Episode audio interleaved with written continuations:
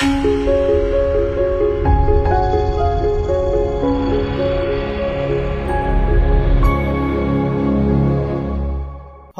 这里是科技微报，我是风云。今天魅族正式发布了十六系列手机，均搭载了新一代光学屏幕指纹，识别速度仅零点二五秒，识别成功率可达百分之九十九点一二。魅族十六 TH、魅族十六 TH Plus 分别采用了六寸、六点五寸、二幺六零乘幺零八零分辨率的三星 Super AMOLED 屏幕。配置方面，均搭载了高通骁龙八十五处理器，电池容量分别为三千零一十毫安时和三千六百四十毫安时，并支持快充，三十分钟可充入百分之六。十七，保留三点五毫米耳机孔。拍照方面，提供前置两千万像素摄像头，后置索尼 IMX 三八二一千两百万像素加索尼 IMX 三五零两千万像素摄像头组合，并支持 OIS 四轴光学防抖，支持智能场景识别，自动匹配最佳算法。而在售价方面，魅族十六 TH 六 GB 加六十四 GB 版两千六百九十八元，六 GB 加一百二十八 GB 版两千九百九十八元，八 GB 加一百二十八 GB 版三千二百九十八元。魅族十六 TH Plus 六 GB 加一一百二十八 GB 版三千一百九十八元，八 GB 加一百二十八 GB 版三千四百九十八元，八 GB 加二百五十六 GB 版三千九百九十八元。此外，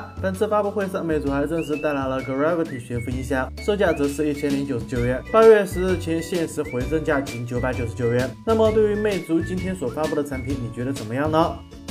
在使用完 Face ID 后，可能再也回不到原有的 Touch ID 了。那么，不知道你是否期待苹果的其他设备也可以匹配 Face ID 功能呢？目前，很多消息表示，新的 iPad 将匹配 Face ID 技术。现在，一项专利曝光，Mac 或搭载 Face ID 和手势控制功能。不同于 iPhone Ten 上的 Face ID，这项专利更为广泛。比如，用头部、躯干或手臂做出动作，就可以向 Mac 发出意图信号。这专利的重点在于创建景深图的机制。那么，苹果到底会怎么利用这些信息？我们。就拭目以待吧。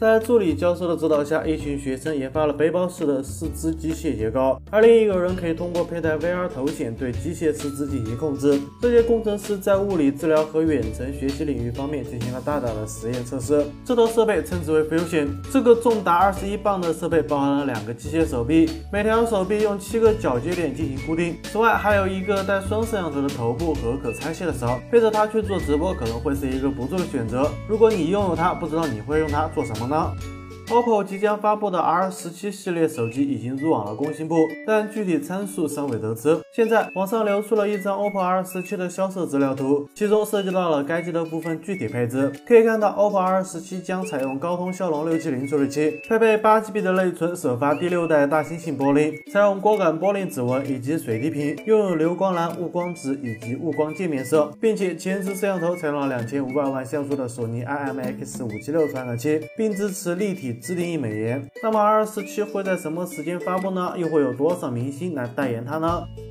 今天，阿里巴巴称，淘宝将与微软 Hololens 合作，进军 MR 购物领域，并将推出全新的淘宝买啊。在九月淘宝造物节上，淘宝将在西湖边搭建一座未来购物街区，消费者可以身临其境，亲身体验由机器算法叠加真实世界的购物环境。除此之外，在微软 Hololens 的加持下，淘宝买啊将通过全息影像，让内容自己说话，自己行动，以更生动逼真的方式提升浏览体验。看来，为了让你消费，淘宝可真是煞费苦心呀。